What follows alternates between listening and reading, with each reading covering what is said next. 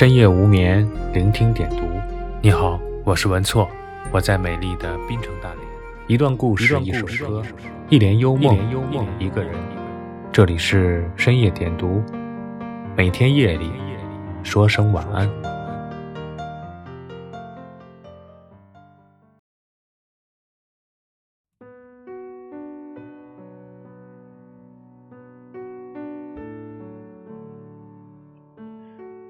朋友离婚后，孩子判给男方，他很少能见他一面。经常有人劝他：“你应该常去看看孩子，免得他跟你生疏。”可是朋友说，看多了留守儿童和父母分别时的撕心裂肺，总觉得那太残忍，所以他宁愿孩子暂时跟他不熟，在安静的小村子里过着安静的生活，也不愿让他过早的面对这些。他很少去看孩子。前一阵放假，他终于去了。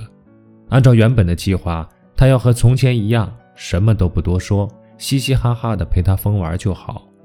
没想到，孩子见了他，快速的跑回屋里，拿出一张他结婚前的照片，仔仔细细的对比了一番，问：“这是不是你呀？”那张照片一定是他常常拿出来看的。所以一下子就找到了。在确定站在眼前的就是照片上的妈妈之后，孩子很开心，忽然又拿出一个水壶，指着断掉的袋子说：“袋子坏了。”朋友告诉孩子：“等我给你买个新的。”他一边说一边想：“这是我前年从网上寄来的水壶。”他以为这是个巧合，不料。孩子又找出一件破旧的玩具，这个也是你买的。朋友惊讶的说不出话来，原来他买的每样东西，孩子都分得清，而且像证据一样留着。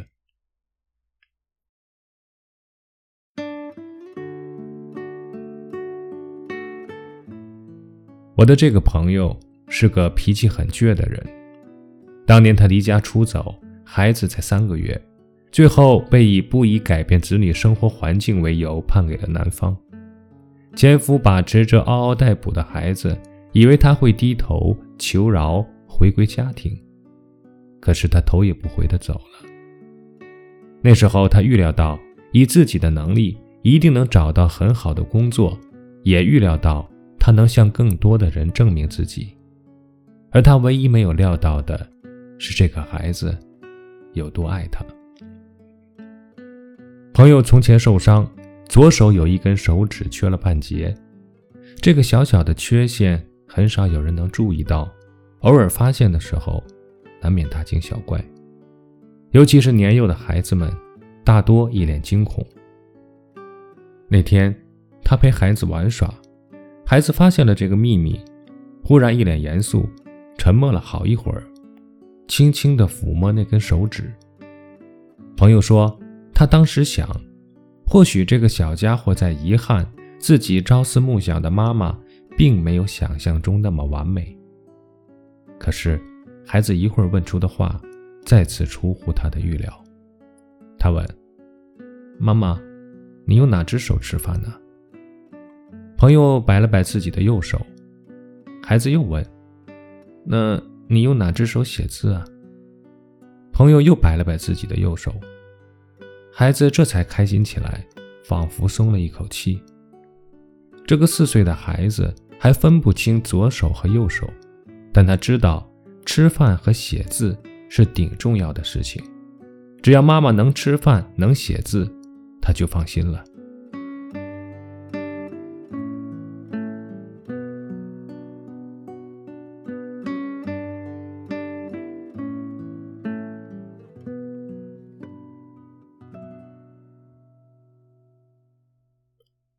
福建一个名叫朱尔的三年级学生写了一首小诗《挑妈妈》，爆红网络。你问我出生前在做什么，我答：我在天上挑妈妈。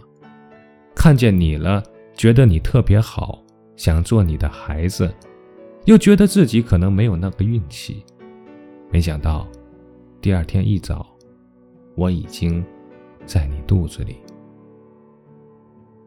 每个孩子都曾经是天使，他们曾趴在云朵上，认认真真的挑选妈妈。他们挑中了你，然后丢掉天上无数的珍宝，光着身子，像一个一无所有的小乞丐一样来到你的身边。他们装出无助的样子，其实心里只有一个主意，就是要全心全意的爱你。同时，家里有个女儿，五岁。她和大部分妈妈一样，偶尔会抱怨带孩子太累，或者抱怨自己的孩子不如别人家的孩子聪明懂事。直到有一天，老师打来电话，说他女儿打了别的孩子。他赶快去幼儿园一看，原来那个孩子弄坏了女儿的一幅画，女儿便动手打人。同事很生气，狠狠地批评了女儿。女儿哭得抽抽搭搭，好半天才说出话来。他弄坏了我的妈妈。同时，这才明白，女儿画的不是别人，正是他心爱的妈妈。因为别的孩子捣乱，妈妈被撕坏，所以女儿才动手打了那个孩子。他的心一下子就软了，从此再也不乱发脾气。